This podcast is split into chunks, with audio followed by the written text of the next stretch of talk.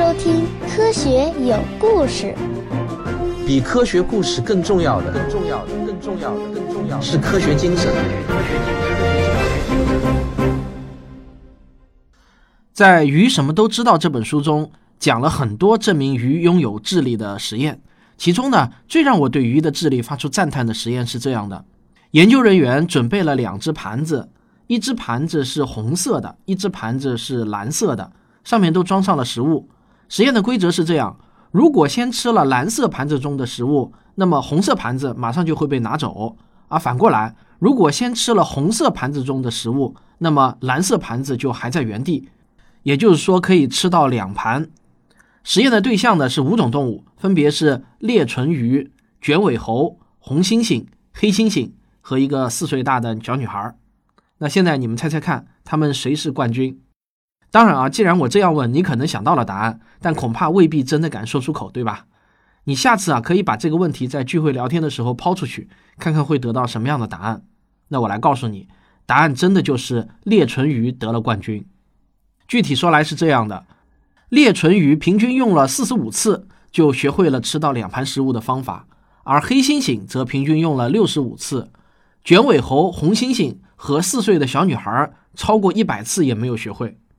这个实验结果我不知道有没有让你感到十分的诧异，至少呢我是被震惊了，而且产生了很想去重复实验的那种冲动。我儿子今年两岁，我真的想试试他要多少次能不能够学会。当然，这个实验不能证明裂唇鱼的智力就高于灵长类动物，但是呢，它却可以证明一个结论，就是如果一种行为对某个物种的生存是至关重要的，那么这种动物很可能会十分擅长此道，而跟脑容量是毫不相关的。裂唇鱼呢是清洁鱼中的一种，不知道大家有没有见过这种清洁鱼啊？现在很多的温泉浴场都会有一个池子。里面呢养了一大群的清洁鱼，你把脚伸进去，它们就会围过来吃你脚上的死皮，让你感到麻痒难当。而生活在自然界中的清洁鱼，则是靠吃其他鱼身上的寄生虫或者死皮为生的。对于其他鱼来说，清洁鱼提供的是一种清洁服务。先吃哪一盘食物，与清洁鱼先为哪个鱼类客户服务十分相似。清洁鱼以其他鱼类身上掉下来的食物残渣为食。由于清洁鱼并不清楚之后这些鱼要去哪里做什么，因此呢，他必须留意自己的衣食父母的行为。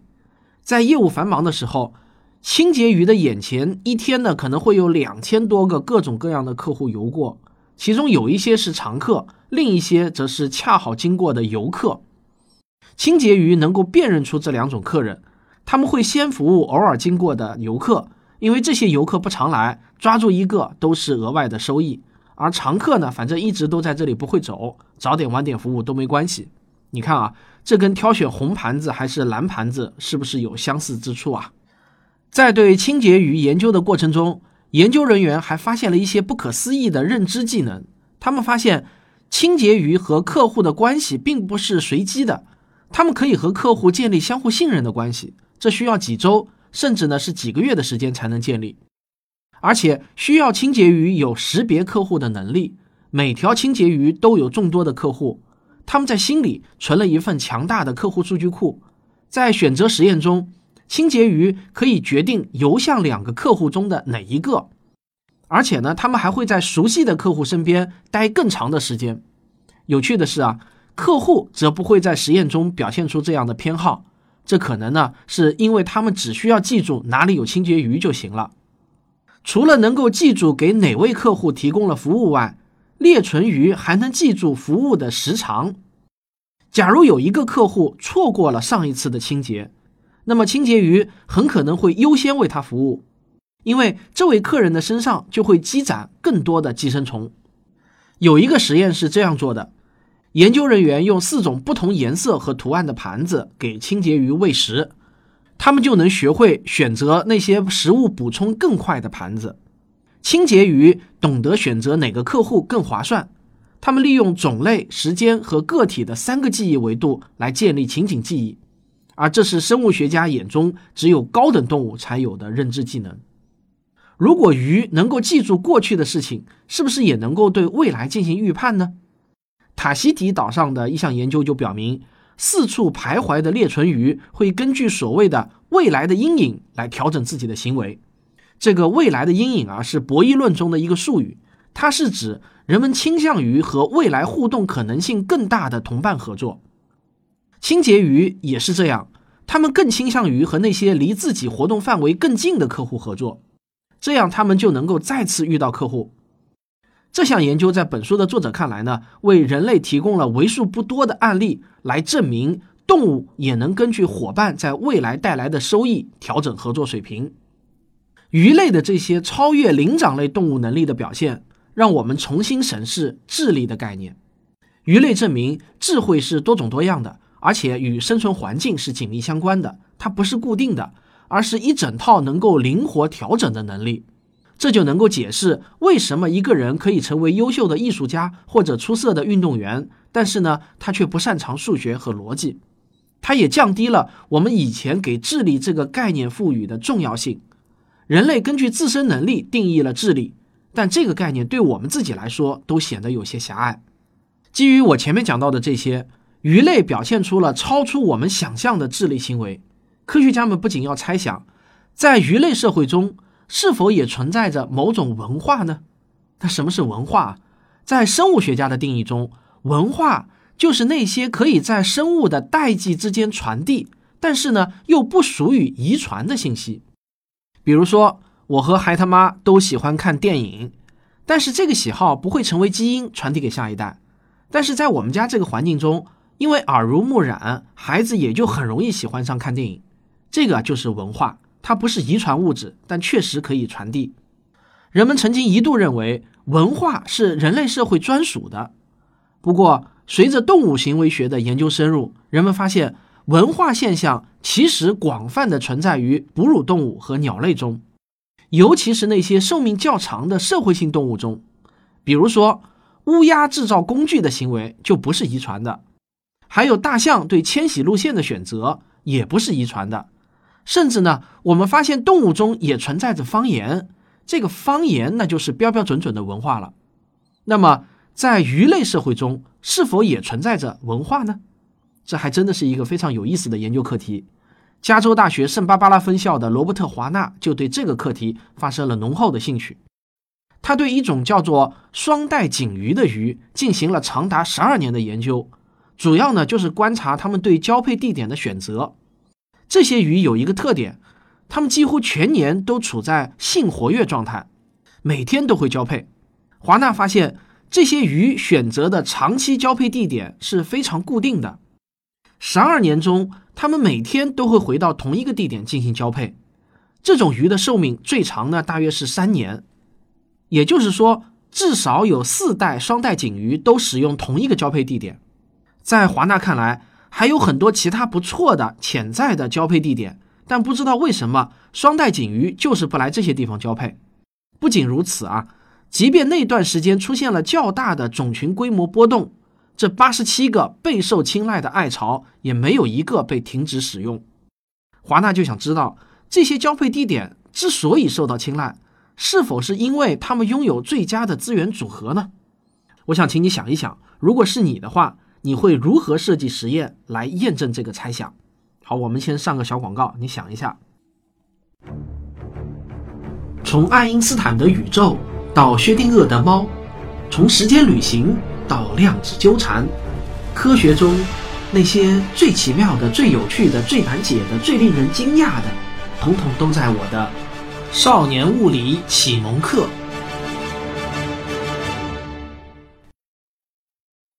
华纳想到的办法是，把这里的原住民搬走，让一些新居民迁入后，观察这些新居民怎么选择交配地点。如果这八十七个交配地点确实有某些资源优势，那么他们就应该有更大的概率被新居民所选中。实验的结果呢是出人意料的，新居民选择的交配地点与上一批原住民选择的交配地点没有相关性。而且连续几代新居民依然表现出了对新地点的忠诚。为了进一步确认，华纳又做了对照实验，他把被搬走的原住民再整体搬迁回来，结果呢，这些原住民仍然记得他们曾经的爱巢，这样就很能说明问题了。华纳因此得出的结论是，双带锦鱼对交配地点的选择，并不是基于地点本身的质量，而是体现了某种文化的传承。对鱼类觅食或者迁徙路线的研究，也能证明鱼类的某种文化传承，甚至这种传承也像人类社会的文化传承一样，有很强的惯性，但是呢，又不会完全的固步自封。比如说，孔雀鱼会观察身边的鱼，记住觅食路线，哪怕领路的鱼离开很久，它们也会使用同样的路线。即使是有一条更快捷的路径出现，他们也会坚持选择旧的路线。至少呢，刚开始的时候是这样。但是啊，孔雀鱼的固执不会持续太久，它们很快还是会选择更有效率的路线。这一点和人类社会的某些特点类似，比如。在读屏还是读纸质书的选择上，在宏观上我看就呈现出了这种在顽固中前进的特点。可悲的是啊，人类的捕捞行为会破坏鱼类社会的文化。二零一四年有一项研究结果表明，人类掠夺式的渔猎活动以及我们对较大个体的偏好，导致鱼类迁徙路线信息的传递受到了严重的干扰。这种文化破坏很可能是不可逆的。文化并没有被写入基因，一旦丧失，重建的可能性就微乎其微了。这也许就能够解释为什么破坏行为停止后，很多动物种群还是无法恢复。例如，人类停止大规模捕鲸已经有半个世纪了，但是呢，很多鲸类的种群数量都没有显示出增长的迹象。我们人类除了拥有通过声音传递的语言外，还有另外一种更加原始本能的语言。就是身体指示性语言。当一个婴儿还不会发声的时候，他就会用手指的指向来表达自己的意愿。那动物是否也有这种身体的指示性语言呢？答案是肯定的。科学家们首先设立了一个判定是否是身体指示性语言的五条标准。第一条，这种动作指向一个物体；第二条，这种动作只有沟通效果，并不能直接行动；三。这种动作指向潜在的信息接收方。四，这种动作会引发自愿回应。五，这种动作能够表达意向。在二零一三年之前，人类已知的能够拥有身体指示性语言的动物只有猿类和鸭类。啊，这个鸭是乌鸦的那个鸭啊。二零一三年，一组研究人员发现了红海中的一种鲈鱼也拥有身体语言，他们会用倒立起来的身体姿势。来指向猎物隐藏的位置，并且能和其他鱼类合作完成捕猎。随后，研究人员就对这种鳃棘鲈鱼进行了人工饲养，做进一步的研究。结果表明，这种鱼的合作能力和黑猩猩相差无几。研究人员采用的研究方法是制作了两条逼真的、可以被线缆和滑轮控制的甲鱼。然后操控甲鱼，尝试着与鳃棘鲈合作捕猎。实验的第一天，鳃棘鲈鱼对两条甲鱼没有任何的偏好，但是到了第二天，它们就能够分辨出合作的好搭档，并且表现出明显的偏好，其偏好程度跟黑猩猩的偏好程度相当。鳃棘鲈鱼在决定何时需要寻找合作者的效率也跟黑猩猩差不多。百分之八十三的情况下，他们都会选择合作。在鱼类中，另一种通过意图来达成社会结果的方式就是集体决策。当一条鱼决定去一个可能有食物的地方的时候，其他鱼呢就会用鱼鳍来投票是否跟随，就跟我们用脚投票类似。而且啊，有意思的是，鱼的外貌能够决定谁是领袖。来自瑞典、英国、美国和澳大利亚的生物学家共同设计了一个实验。他们把刺鱼放进树脂玻璃鱼缸中，鱼缸的两头有两个一模一样的、由好看的岩石和植被构成的长生地。然后啊，研究人员制作了两条甲鱼模型，分别向两个长生地游去。这两条甲鱼的区别在于呢。其中一条看上去，无论从体型、腹部饱满度、表皮的色泽，都显得更健康一些。结果就表明，刺鱼跟随看上去更健康的甲鱼模型的概率是百分之六十，而随着群体数量的增加，这一概率也会越来越高。当放进十条刺鱼的时候，它们跟随健康模型的概率则超过了百分之八十。这就能够很好的说明鱼类的集体决策。上面我讲的所有关于鱼的这些知识啊，都是过去我所不知道的，每一个都让我对鱼的智力感到赞叹。但是最让我感到震惊的一个发现，是我下面要说的这个。我们就用这条鱼来作为我这个系列的大结局吧。一九九五年，有一位叫做大方洋二的日本潜水员、水下摄影师，在日本最南端潜水的时候。在水下二十四米深的水下沙滩上，他发现了一些酷似麦田怪圈的神秘图案。这些图案的直径达到了一点八米。这个图案的形状啊，大致是有两个像涟漪一样的同心圆，然后呢，有很多条纹从中央的圆盘处向外辐射。远远的看过去啊，有点像一朵菊花。你可以点开本期文稿看一下。这个发现让大方杨二感到极其震惊。很显然，这不太可能是人为的。那到底是什么东西弄出了这种图形呢？难不成又是外星人的杰作吗？为了解开谜团，大方杨二几天后带了一个拍摄组回到这里，秘密最终被揭开了。这些海底的麦田怪圈是一种体长只有十二厘米的鱼弄出来的。这是一种日本人最喜欢吃的河豚鱼。我这里要插一句啊，我们平常说的河豚，江河的那个河，海豚的那个豚。并不是某一种鱼的学名，而是一大类鱼的别名。因此呢，河豚河豚啊，并不是一定只生活在河里的，海里也有。这种弄出麦田怪圈的河豚鱼的学名叫做四齿豚鱼。这个豚呢是鱼字旁的一个豚，不是河豚的那个豚。而且只有雄性的四齿豚鱼会画麦田怪圈。这些小鱼会把身体歪向一侧，用胸鳍摆动着游泳。花费数小时进行创作，他们甚至还会用嘴咬开小贝壳，撒在图案中的沟槽进行装饰。他们创作的每一幅图，细看起来呢还都不一样，完全可以称得上动物中的艺术家。与这些鱼类似的动物艺术家，还有非常出名的澳大利亚的园丁鸟。这些鸟会建造极其漂亮精致的求偶亭，用以吸引雌鸟。四齿豚鱼在海底创作图案的目的与园丁鸟类似，它能够吸引雌鱼来到最里面的圈产卵。这些沟槽能够防止卵被洋流带走，而咬碎的贝壳大概也能强化这一作用，同时还能够给卵提供伪装，创造出复杂圆圈图案的更有可能交配成功。于是呢，他们就演化出了这种复杂的记忆。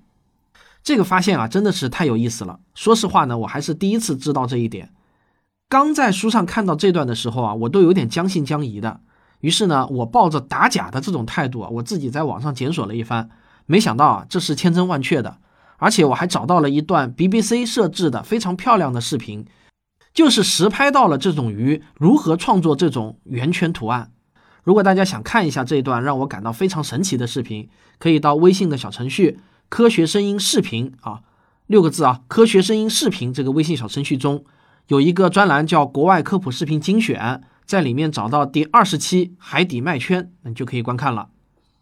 好了，那么讲到这里啊，鱼什么都知道这个系列差不多呢，我就全部讲完了。最后啊，我想来谈谈关于吃鱼这件事情。我在写这个节目的文稿的时候，并不是把书全部看完以后再写的。而是呢，一开始我就把书大致平均分成了四份，然后呢，我就每周看一份，看完一份写一期文稿。那我为什么要说这个呢？其实呢，我是在为自己找辩护的理由啊，因为我在前几期节目中不止一次的轻松的提到了吃鱼这件事情，我总是带着一种调侃的语调说：“哎，虽然知道鱼儿很聪明，但我还是要决定吃它们。”说实话呢，我从小到大最喜欢的肉就是鱼肉。熟悉我的人都知道，我最喜欢吃鱼。我常常跟别人说自己可以一周没有肉吃，但是真的不能一周没有鱼吃。不过呢，我看完这本书的最后一章，我的心情呢怎么也好不起来。我似乎再也无法用轻松调侃的语调来提到吃鱼这件事情了。根据联合国粮农组织的数据，从1961年到现在，中国的人口数量差不多翻了一倍，而人均鱼类消费的量。却增长了五倍。换句话说呢，我们每个人都比小时候有更多的鱼可以吃了，这也很符合我们每个人的生活体验。但是啊，这却很容易给人造成一个假象，似乎鱼比过去更多了。但真实的情况是怎样呢？我常常说啊，只有学会了用统计学的眼光看现象，才能发现这个世界的真相，而不是被自己的体验或者个例所蒙蔽。世界野生动物基金会二零一五年九月发表了一份令人不安的新报告——蓝色星球报告。这份报告就指出，从一九七零年至二零一二年间，世界海洋脊椎动物的数量下降了百分之四十九，差不多一半啊！一个不争的事实摆在人类面前：被捕捞殆尽的渔场数量正在稳步上升，全球鱼类的种群数量正在急剧下降。这种下降的速度远远超过历史上任何一次生物大灭绝的速度，而造成这种后果的最最主要的原因就一个字：吃，是人类把这么多的鱼给吃没的。最最典型的例子呢，就是鳕鱼。一九六零年在北大西洋产卵的鳕鱼，估计数量呢大约是一百六十万吨。三十年后的一九九零年，这个数字呢估计就只剩下了两万两千吨。从一百六十万到两万两千吨啊！你们想一想，到了二零零六年，美国《时代》杂志就撰文说，从商业的角度来说，鳕鱼已经灭绝了。在英语中，“fish” 这个词原意就是指鳕鱼的鱼肉和鱼条，但后来呢就被黑线学所取代，再后来又被红大马哈鱼所取代。现在呢，“fish” 就是指还剩下的任何鱼。与鳕鱼有差不多命运的还有金枪鱼。从一九六零年以来，金枪鱼种群的数量下降超过百分之九十。有些人可能觉得啊，现在我们吃的鱼不都是养殖的吗？确实，养殖的比例正在大幅度的提高，越来越多的鱼都可以被人工养殖。但是从统计的眼光来看，今天水产养殖的比例依然只有商业捕捞的百分之四十。我们吃的大多数鱼依然无法被人工养殖。比如说，我们最常吃的也是最普通的周带鱼。诶，我为什么要说周带鱼啊？带鱼。好了，合上全书啊。说句实话，对于吃鱼这件事情，我真的感到十分的纠结。有些人可能会觉得这是一种无病呻吟的圣母情怀，人站在食物链的顶端，吃鱼那不是天赋人权吗？对这种观点啊，说实话我也无力反驳。但我就是产生了这样的纠结，怎么办呢？或许从今以后。我在吃鱼的时候会关注一下面前的这条鱼到底是养殖的呢，还是野生的？如果是养殖的，那我就继续心安理得的吃；如果是野生的，那我就会带着内疚来吃了。哎，我说实话，我是真的纠结了，不知道该怎么收尾了。如果我呼吁大家节制吃鱼，那显然是虚伪，因为自己都做不到。但是我的理性又让我对全球鱼的种群数量急剧下降这件事情无法做到熟视无睹、心安理得。所以呢，想听听你们的想法。祝东安这个系列就到此结束了。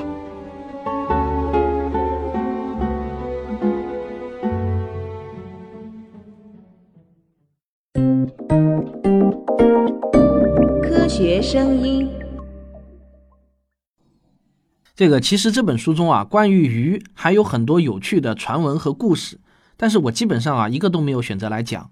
我选择详细讲的都是严谨的科学实验，为什么呢？因为我的目的是想让所有的听众通过我的节目来了解科学研究的方法。传闻和故事只能用来作为线索，不能用来作为证据。尽管传闻和故事往往更加富有戏剧性，也更容易讲得引人入胜。好，今天还有一个消息，就是我又要发布招聘信息了。这次要招聘的岗位是行政助理。不过这次有一个比较苛刻的条件，就是需要每周有几天到我的工作室来上班的，不能远程工作。理由其实很简单，我现在有很多行政事务性的工作缠身，已经到了忍无可忍，必须要找个人解放我的时候了。比如说收发快递、整理各种票据入账，还有跑银行和其他各种行政机关办事儿，甚至呢工作室里面的某样东西坏了要找人来修等等。我觉得我可以把这些时间节省出来，用在更有价值的地方，比如说看书和写作嘛。这次的招聘条件我只有一个，那就是勤快，其他都是次要的。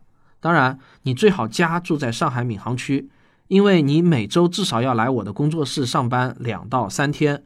住得近的话呢，我有事找你也方便。我能够给你提供的待遇呢是月薪四千到五千元，再加上正规的五险一金，但是没有交通、住宿、就餐这些额外的补贴了。如果你觉得自己适合这个岗位，那么请发送简历到科学声音的拼音 at 幺六三点 com，科学声音 at 幺六三点 com。好，谢谢大家了。当然，你们也可以给我推荐你们觉得合适的亲戚朋友也行。这个我再多解放一些时间出来，就能写出更多更好的内容。好，感谢您的收听，这就是本期节目。如果你喜欢我的节目，请别忘了点一下订阅。当然，也欢迎您点赞、留言和分享。我们下期再见。